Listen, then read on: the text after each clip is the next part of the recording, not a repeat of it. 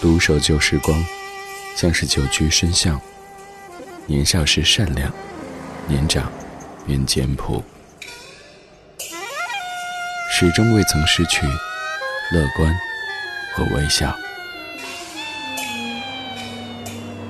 把岁月的脚步慢下来，烫一壶叫时间的酒，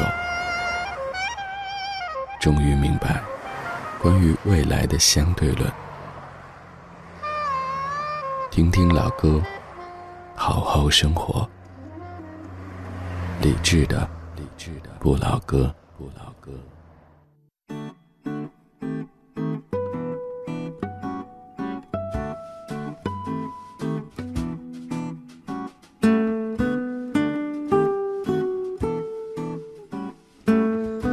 晚安时光里没有现实放肆，只有一山一寺。你好，我是李志，这是正在直播的李志的不老歌，来自于中央人民广播电台文艺之声，北京 FM 一零六点六。北京之外，地球之内，都欢迎通过手机下载中国广播或者是蜻蜓 FM 等等应用，然后在国家台当中找到文艺之声，可以在周一到周五的晚上十点收听直播的李志的不老歌。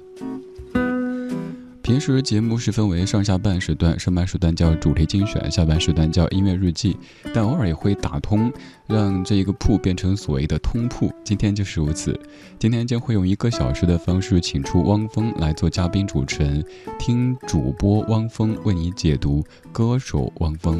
来打开今天的节目，我们怀旧，我们怀旧，但不守旧，但不守旧，在昨天的花园里，时光漫步，时光漫步，为明天。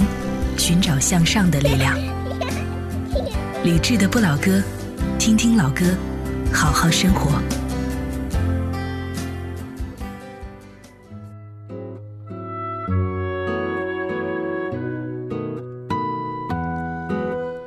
汪峰是在报家街四十三号说晚安北京的摇滚音乐人。是书写着孤独彷徨，同时又在热闹喧哗当中让千万人飞得更高的梦想系歌手，是很多人茶余饭后探讨的热门话题，也是无可争辩的成功明星。而这一次，汪峰还是你的深夜 DJ。今天这一期的节目当中，汪峰担任嘉宾主持，在初夏夜色里听主播汪峰为你解读歌手汪峰，会采用隔空对话的方式来听听。汪峰和李志一起为你主持这一期节目。在互联网的时代，什么都讲用户画像，于是问汪峰这样一个问题，那就是汪峰认为自己的用户画像长什么样呢？是七零后、八零后，还是九零后作为主体在聆听汪峰的音乐呢？汪峰这样说：“只有这件事情不是特别了解。”我三十五岁的时候做演唱会的时候，我有点担心当时的八零后不怎么听我的歌。哎，可是我演了一圈之后，我发现观众已经从七零后变成八零后占到百分之五六十。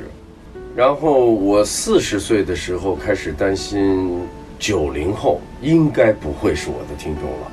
但是我做了几年巡演，我觉得从现场观众和所有给我。留评论的，他们的整个的年龄层，百分之三四十一定有的是九零后，这个是一个横向的。如果从纵向的讲，他的受教育程度啊什么这个呢，我是觉得可能大学生、白领这些应该是主体，我不太清楚三四线城市或者更小的这些城市的，我相信他们也听，不不知道他们是不是很喜欢。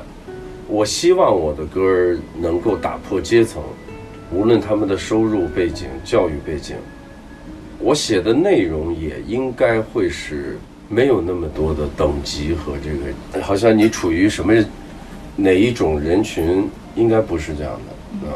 当然，那个是一个比较大的一个梦想，就是涵盖所有的人群。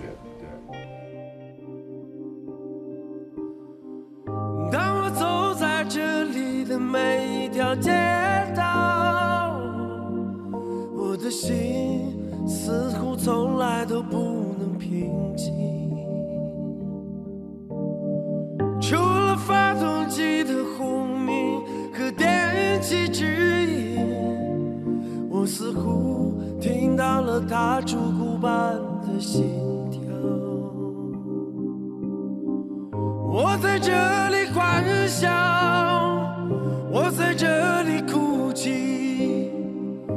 我在这里活着，也在这死去。我在这里祈祷，我在这里迷惘，我在这里寻找，在这里失去。北京，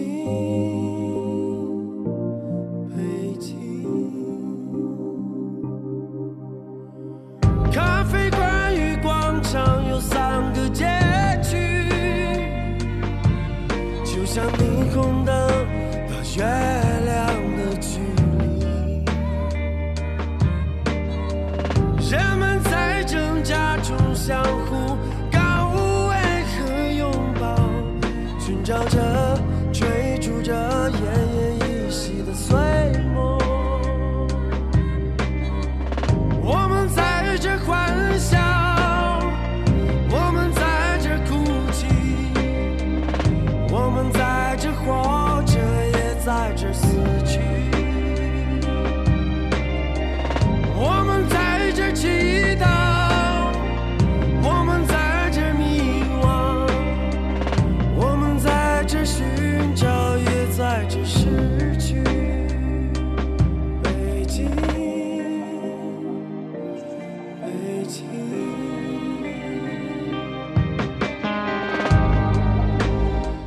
非常熟悉的《北京北京》来自于零七年的汪峰，而其实，在九七年，汪峰有首歌叫《晚安北京》，准确的说，那个时候是报家街四十三号就是乐队的。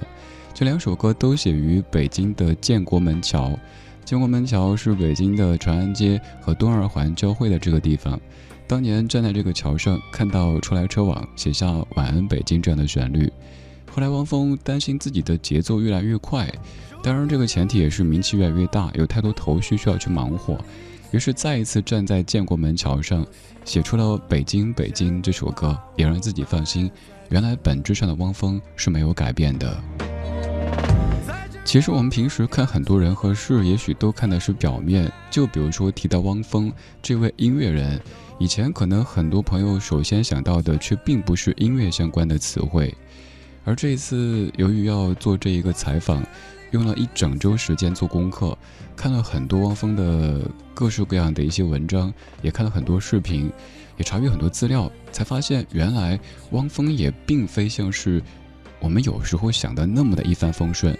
比如说，他作为一个北京人，也曾经在北京一个人租房住，因为基本属于是被逐出家门的阶段。他的音乐也曾经被很多人怀疑，说什么玩意儿，这也叫音乐？他并不是从一开始就是你认识的这一个可以在音乐当中、在娱乐圈当中呼风唤雨的汪峰，他也是经过很多很多起起伏伏的，所以才会有“晚安北京，北京北京”这样打心底的感慨出现。“晚安北京”这首歌，我当年常站在复兴门桥听。很巧的是，刚好是一个对折的关系，那是东二环，这是西二环，而且西二环复兴门桥所遥望的，一面是中央人民广播电台，另一面是中央音乐学院，也就是报家街四十三号。所以，对于一九九七的晚安北京和二零零七的北京北京，有着很不同的一种感受。有时我们担心生活会。太忙太燥，让自己没了灵感，不便于创作。我们也一直认为音乐人写歌都是靠灵感的，但是汪峰告诉我们说，他的创作不一定是靠灵感，也是有很多技术的含量在当中的。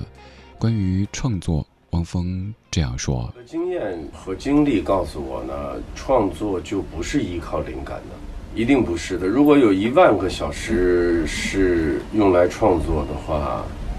应该纯粹的灵感超不过两个小时，就是完全不加思索、不加修改，直到成品，而且是极高水准的，这样的叫纯粹灵感所致。反正在我所创作的所有歌曲里面，它的占比就百分之五以内，但我觉得这已经是特别多了。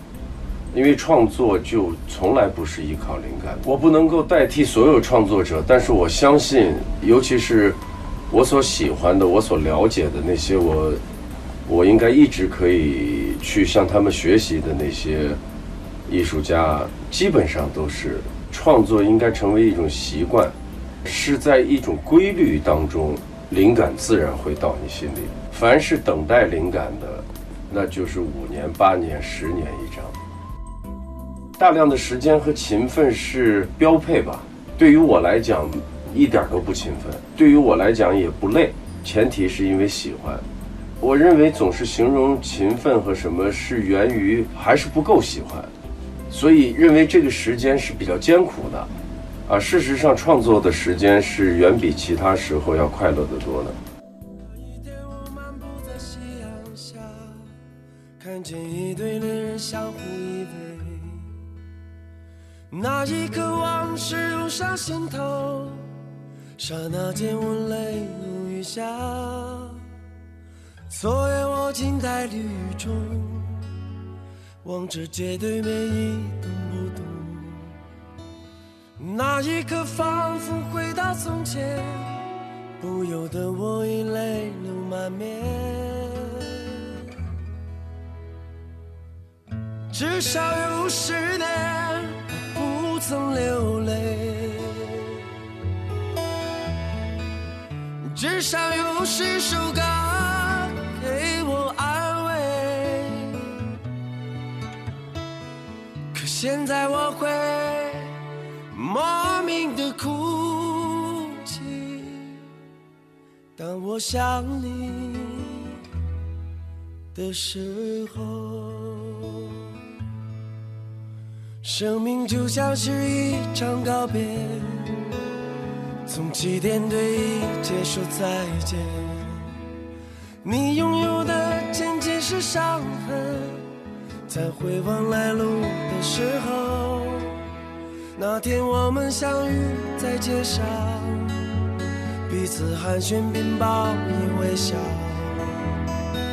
我们像朋友般挥手道别，转过身后已泪流满面。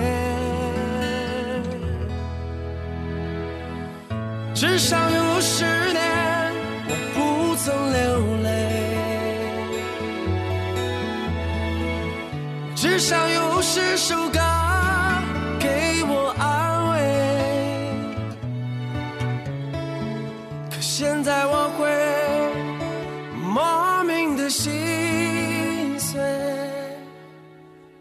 我想你的时候。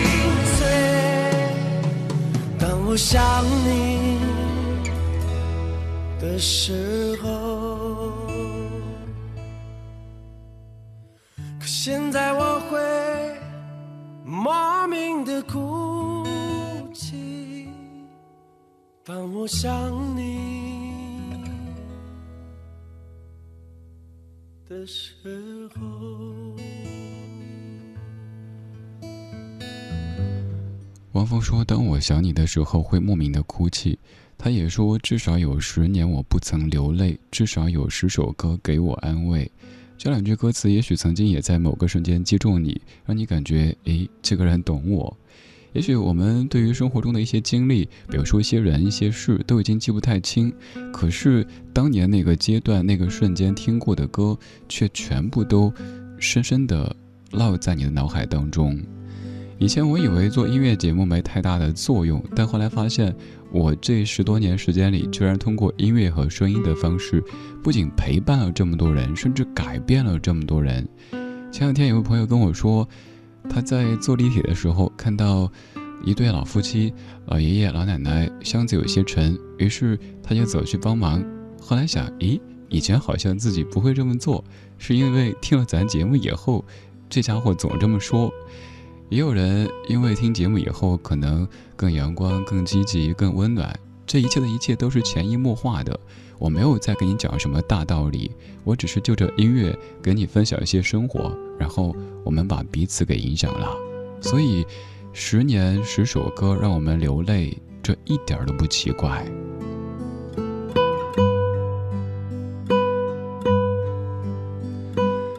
在歌曲之前，汪峰谈到一件事儿，那就是创作。创作可能是件辛苦的事情。汪峰说，他的创作其实不能说是全靠灵感的，甚至说大部分不是靠灵感的。还有就是关于勤奋这回事儿。现在至于一些，尤其是流量明星，大家常听到粉丝说：“你知道他有多努力吗？你知道他有多勤奋吗？”这两句话好像是一个护身法宝，是万能的。他努力勤奋。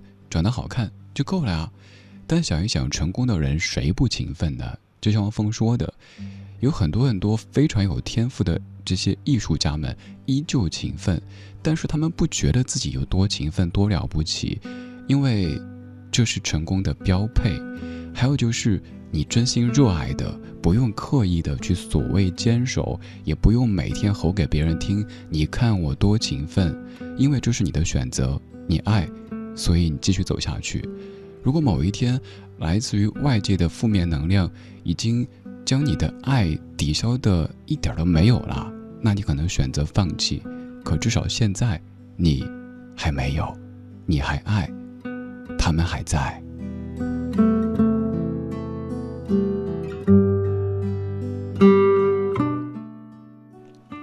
当然，虽然说有梦想，有热爱。可是，我们毕竟生活在一个现实的世界里，也需要活命。音乐人也是如此，音乐人也需要吃饭，也需要有地方住，也需要对自己的家人负责任。所以在这样的一个时代当中，做演出、开演唱会，成为很多音乐人获取自己生活养料的一个重要的方式。关于演唱会，汪峰这么说：主要可能就是因为是四面台。我之前所有的巡演都是三面台，从去年年底开始，一直连到今年的这一轮巡演是四面台体育馆。它不一样，我得四处溜达。过去是只对一面，从运动量和你精力要去照顾的，你的互动就会多出好多来。也有四面台有意思的地方，就是更多一些的互动会让整个现场更抱团儿。然后，不像体育场那么大，观众离我们更近一些，是一种聚拢俯视的角度呢，也会觉得那个气场会更紧密，确实不太一样。如果说做巡演是为了去赚钱的话，那我的演唱会应该减少很多成本才行。所以，其实做我的演唱会是代价挺高的，不亏肯定的，会赚，但是不会像想象的赚的那么多。就是因为我的每一场演唱会的成本，确实我不能说比别人都要高很多，但是真的是算很高的，所以是因为喜欢。再一个就是我觉得做音乐的人不能够丧失这部分能力，而且现场的能力是非常重要的，它也是一门艺术。凡是属于这种表达艺术的，我都会感兴趣，而且觉得它没有止境。你会从中得到很多的乐趣，沟通的一种乐趣，然后现场瞬间不可复制的一些瞬间的那种难忘。许多年前的春天那时的我还没剪去长发，没有信用卡，没有他，没有二十四小时热水的家。可当初的我是那么快乐，虽然只有一把破木吉他，在街上，在桥下，在田野中，唱着那无人问津的歌谣。如果有一天我老无所依，请把我留在在那时光里。如果有悄然离去，请把我埋在这春天里。还记得那些寂寞的春天，那时的我还没冒起胡须，没有情人节，没有礼物，没有我那可爱的小公主。可我觉得一切没那么糟，虽然我只有对爱的幻想，在清晨，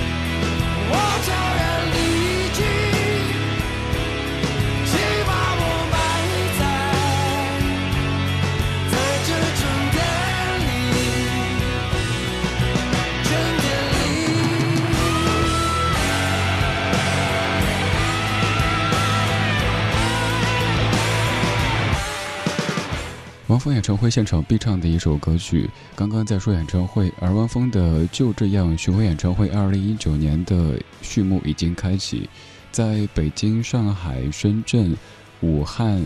还有南京、大连、重庆、济南、广州、杭州等城市都会汪峰的巡演，而且是汪峰说的四面台。如果你在这些城市，到时候可以到现场去感受一下现场 live 版的《春天里》，当我想你的时候，以及北京，北京。今天这一个小时，我们在通过隔空对话的方式，跟你一起听主播汪峰来解读歌手汪峰。我是李志，木子李山四志。晚安时光里没有现实放肆，只有一山一寺。稍后到达半点，半点之后我们继续下半小时的节目。下半小时还将听到的有青春、窗台以及晚安北京等等声音。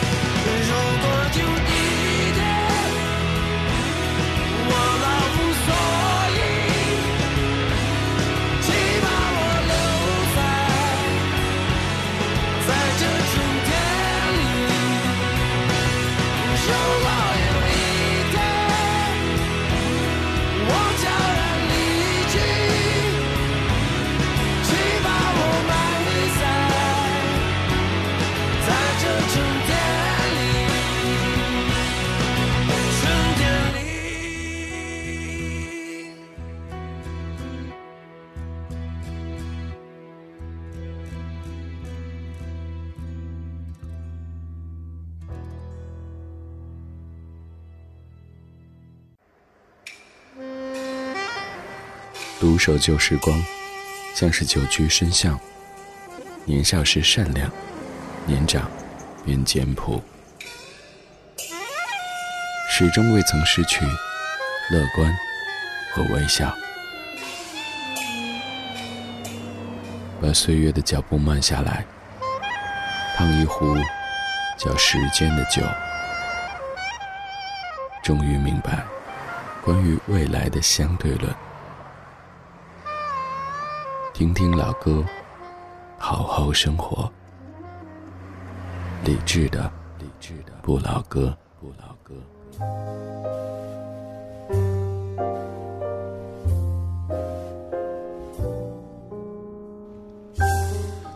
时光里没有现实放肆，只有一山一寺。你好，我是李志，木子李山四志。这是李志的不老歌。我们在夜色里听听老歌，聊聊生活。今天听的聊的是汪峰，也有汪峰在和我们进行一场隔空对话。说到汪峰，各位可能会想到一系列励志歌手，但其实汪峰从来都不是一位所谓的励志歌手。在汪峰的音乐作品当中。还有很多很多别的元素，比如说昨天晚上我朋友圈转过一条一首歌，叫做《失败者的歌曲》。你可以说这样的歌励志吗？它基本是站在所谓励志的反面的一首歌。在每一个阶段的汪峰会有不同的表现，比如说曾经报价街四十三号当中说着“晚安北京”的孤独的摇滚音乐人。也是后来书写着孤独彷徨，同时又在热闹喧哗当中让千万人飞得更高的梦想系歌手。请问你的梦想说是什么呢？当然，汪峰还可能是很多人茶余饭后会聊到的一个热门话题，也是一位无可争辩的成功的明星。汪峰有很多很多歌，我知道今天这份歌单不管我怎么排的，一定会有个句式出现，还应该有某首某首歌曲。我总共选了六首歌，还有很多很多没有选择，包括可能至于大家来说很熟悉的一首歌，刚提到的《飞得更高》所在的《笑着哭》专辑，我特地回避了这张专辑。我也不知道我猜的对不对，我一直感觉《笑着哭》至于汪峰是一个分水岭，《飞得更高》这样的歌曲让音乐人汪峰收获了更广泛的关注，但同时也招来了“汪峰变了”这样的声音。有人说做摇滚就是孤独的。有人说做明星就要热闹，在两者之间，汪峰是怎么取舍的呢？而在逆境保持所谓的疼痛，有这样创作的灵感，好让自己更成功、更富足，汪峰会做怎么样的选择呢？关于我们常说的逆境出佳作这回事儿，汪峰他又会怎么看呢？率上讲，百分之九十的情况下，逆境出好作品是一定的。但是逆境出好作品的创作者，到了顺境就出不了好作品的时候，对于这样的创作者，逆境和顺境不是一个可以说明问题的，只是因为他可能积累了很长时间一次性的爆发，一定有好作品。最关键的还是之后。你到底所思所想是什么？你是不是善于观察、思考和创作？我所欣赏和喜欢的那些艺术家，百分之百的概率是成名之后更厉害、更好。所以，名望、财富和稳定的生活不应该是创作的杀手。如果那个是创作的杀手的话，那就说明你自己在扼杀自己。你自己的世界观和人格力量方面还不足够成熟，和不足够的有力量。打算在黄昏时候出发，搭一辆车去远方。今晚那儿有我诱人的商店，我急忙穿好衣服，推门而出。迎面扑来是街上闷热的欲望，我轻轻一跃，跳进人的河里。外面下起了小雨，雨滴轻飘飘的，像我年轻岁月。我脸上蒙着雨水，就像蒙着幸福。心里什么都没有，就像没有痛苦。这个世界什么都有，就像每个人都拥有。继续走，继续失去，在我没有意识到的。青春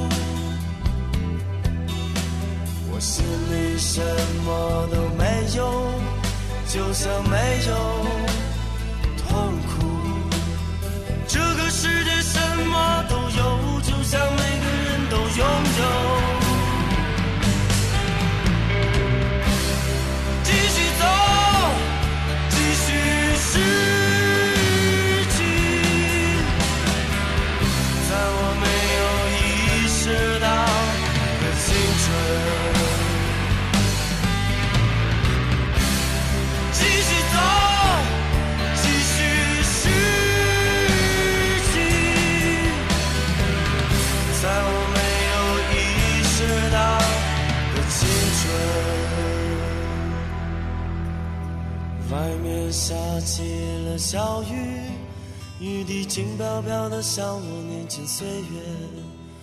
我脸上蒙着雨水，就像蒙着幸福。我心里什么都没有，就像没有痛苦。这个世界什么都有，就像每个人都拥有。王峰在近二十年之前写的唱的《青春》，这是我大学阶段听的特别多的一首歌。不过那个时候听的是君子的那一版，而君子可以说是这首歌最重要的主角之一。歌里说：“我心里什么都没有，就像没有痛苦。这个世界什么都有，就像每个人都拥有。”这样的歌词可能会让你一瞬间回不过神，需要消化一下、咀嚼一下，然后想一想，好像有点道理。关于君子这位音乐人，曾经写过一篇文字，叫做《君子永远青春，永远二十七岁》。各位可以搜一搜当年那本叫做《折腾吧小青年》当中所收录的我写的这篇关于君子的文字。君子的生命永久停留在二十七岁，而有些音乐作品跟他有关系，比如说刚才我们说到的《当我想你的时候》，还有汪峰的另一首叫做《美丽世界的孤儿》，这是在已知范围内关于君子的歌曲。而在青春之前，我们说的是关于顺境和逆境究竟谁出佳作这回事儿。汪峰的答案是，这不是一概而论的。不管在顺境逆境当中，作为创作者得有定力，才有可能出佳作。不是说一个人活得越惨越苦，他就可以创作更多的好作品。他连饭都吃不饱，哪天饿死了怎么创作？也不是说一个，比如说明星有了更高的名气、更多的财富以后，他就一定会变得油腻，都是不一定的。关键在于你怎么看待名和利。当然，不管是顺境还是逆境，对音乐人而言，至少要让他能够吃饱饭呗。要像任何的行业、职业岗位这样子，有一个基本的生活保障，要让他的付出和回报基本成正比，他才有可能有比较好的情绪去做创作。所以，王峰也谈到了音乐人的理想人生长什么样子。也说到目前我们的音乐版权方面存在的一些问题，以及可能存在的解决方案。好的是，中国如果收不到版权的钱的话，你要火了的话，演出能挣钱。所以我认为还是会有不少想投入到这个行业的年轻人，但是他们意识不到，如果我们是一个有健全版权的国家的话，它会有。多少财富和他付出的回报是多少？那个是完全他不可想象的。如果健全的话，一个人是可以选择一辈子不演出，完全不唱歌。当然他会唱，因为他要出专辑嘛。就我只是打这个比方，你想，如果是这种状态，一个艺术家怎么可能去让你觉得他很，他很分裂，他很一会儿这个，一会儿又得顾那个，都不会的。他永远会忠于自己，因为他什么都不缺，对不对？这是一个最最明显的一个道理吧。所以，确实有些时候是因为无奈，没有办法。然后这种无奈会潜移默化地影响创作者，打击他的动力，分散他的凝聚力，甚至他的世界观也开始慢慢的就不像他更年轻的时候的那么的执着和纯粹。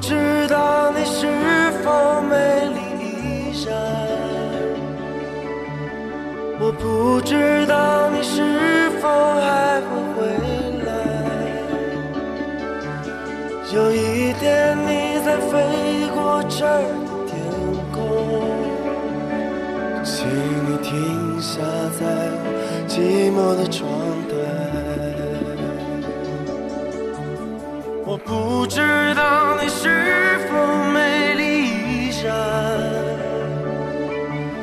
我不知道你是否还会回来。有一天你在飞过。这儿的天空，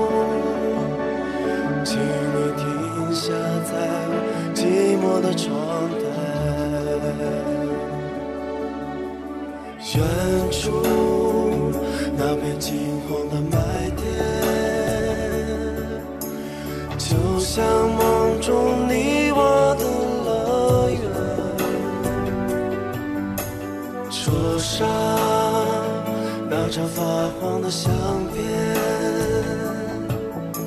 唤起我心中无尽的思念。我终于失去你的那一天，我才明白你就是永远，永远总。是慢慢的下的是不变的思念。我不知道你是否美丽依然，我不知道你是否还会回来。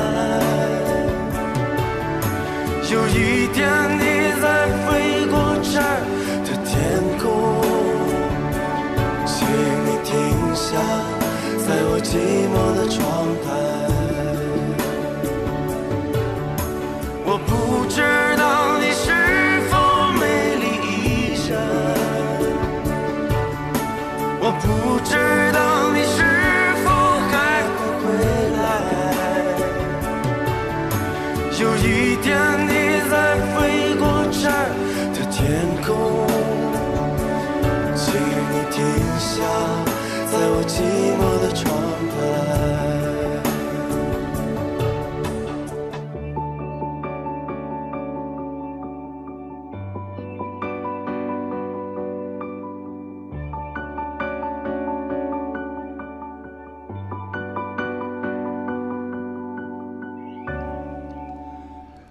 的《窗台》这首歌在众多汪峰作品当中，可能知名度不算是一线的，但是却是我个人很钟爱的一首歌。零二年，《爱是一颗幸福的子弹》专辑也是我个人很喜欢的一张汪峰的作品。这张专辑虽然说可能不及其他的几张在流行程度上被更多人所熟知，但是专辑里的很多歌曲都体现出刚刚三十而立的汪峰那个阶段的一种面貌。在这之前，汪峰的歌可能更多是冷色调的，有一些苍凉。但是这张叫做《爱是一颗幸福的子弹》的专辑，大部分歌曲都是温暖和从容，并且带来感动的。这在零二年三十岁以前的汪峰的作品当中，可能比较少见。而近几年汪峰的作品当中，我个人印象特别深刻的是二零一七年的一首歌，叫做《那年我五岁》，从五岁写到四十五岁。我初听的时候，突然想到，也很喜欢也常播的一首歌，叫做《It Was a Very Good Year》。听那首歌时的感动，再听又想起了那一首 John McLean 的《American Pie》。John McLean 那首歌八分三十四秒，当年在一九七一年刚发的时候，音乐 DJ 觉得太长不播，后来终于有一个电台 DJ 把那一首八分三十四秒的歌切成 A、B 两个部分播，然后那首歌红了。而那张专辑里还有一首歌，各位可能更熟悉，那首歌叫做《Vincent Starry Starry Night》。刚说那首《American Pie》八分三十四秒，而我说的这首汪峰的《那年我五岁》，比那首歌还要长两分钟，有十多分钟。在听这首歌的时候，可以看出到这个阶段，汪峰敢放松的，甚至偶尔有点小任性的做音乐了。不用考虑太多，妥协太多，歌长怎么着呢？我是汪峰，所以我敢做这样的尝试。汪峰也把他从小的经历写进歌里边去，比如说，我们的小时候可能是玩耍，是游戏，当然哈，更多的也是学习。但是，汪峰的儿时却是不停的练琴，就像歌里说的：“有一天，爸爸让我拿起了小提琴，四根弦成了我童年的。”全部记忆。一个孩子每天看着窗外的小伙伴们在放学之后在玩耍，但自己每天都是在练琴、练琴、练琴。家人觉得应该做古典音乐，但是居然玩摇滚，于是和家人有了分歧。于是，做一个北京孩子，自己在外租房住，于是写下了各位熟悉的《晚安北京》等等歌曲。今天这一集的访谈，虽然说剪出来的录音总共这么几段几分钟，但其实采访的音频有四十多分钟。我从四十多分钟当中总结，然后再拼接剪出这些有主题性的录音。而且想悄悄告诉你的是，每一个字我都剪过。比如说，大家可以听出这一次汪峰老师没有嗯啊等等的，全部剪干净了，一个字一个字的，为了让这。大概两分钟一段的音频，听起来更连贯。汪峰的巡演叫做“就这样”，其实也是来自于汪峰的一个口头禅。他生活中常说“就是这样”，这也是在做功课的时候查到的。而汪峰的“就这样”巡演，二零一九年很快又要启幕了，在很多城市，比如说北京、上海、广州、深圳、南京。还有杭州等等城市都会有，也欢迎各位到现场去听听 live 版的汪峰。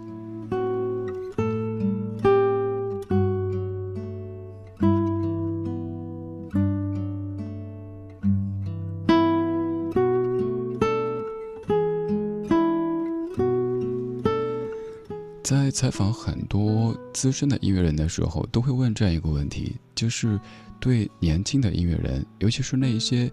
有梦想也相对有才华的年轻的音乐人们，可能现在过得有些苦的音乐人们说一些什么呢？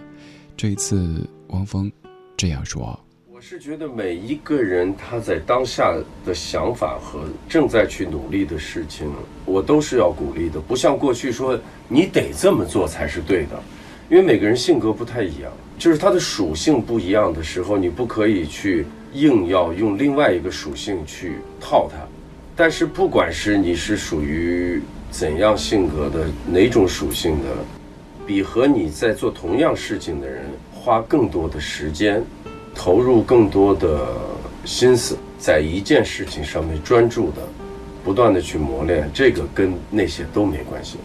不管是做什么行业、什么专业，都是一样的。因为我看到所有那些是我们基本上都无法企及的先天的，无论是智商各个方面能力都奇高的那些大师。结果你会发现，他们在这件事情上面花的时间，比自认为勤奋的那些人还要多。永远你都不会看到其中有一个人说他其实永远不用练习，就是只要一上台一张口，就是所有人膜拜的，永远都不可能的。所以没有别的捷径，前提是你特别热爱，你就不会觉得累。既然你不觉得累，我的忠告就是。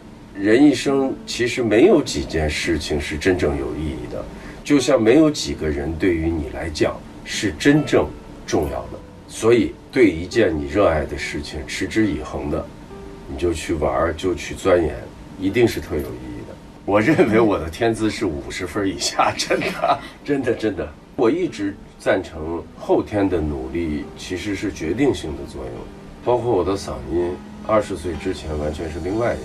不不是说因为变声，不是的，各个方面我都觉得挺一般的。也许悟性方面还可以，所以对于学习一些东西可能更快和能把它吃透的更多一些，也许吧。我将在今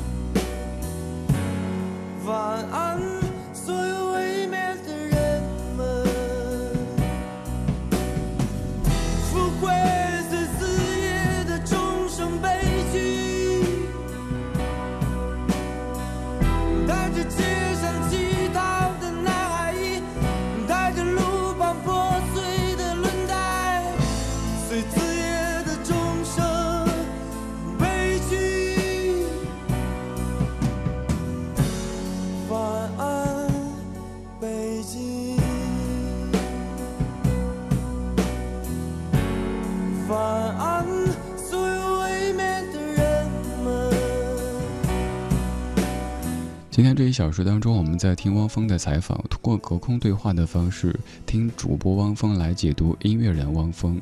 其实更期待有一次机会，可以在直播当中请到汪峰老师面对面的坐着，有交流感的聊聊音乐，聊聊人生。也很感谢这样一次采访，让我用一周的时间做功课，可以说把汪峰从第一章到现在的所有作品听了一遍，也把过去一些我遗漏的细节给挖掘出来。也许以后我再播汪峰的时候，跟以前说的角度和立场会有一些不同。我们有时会抱着一些成见看待一些人和事，动不动给人贴标签，一棍子打死所有。但其实我们看到的却只是一个局部，而并非是全部。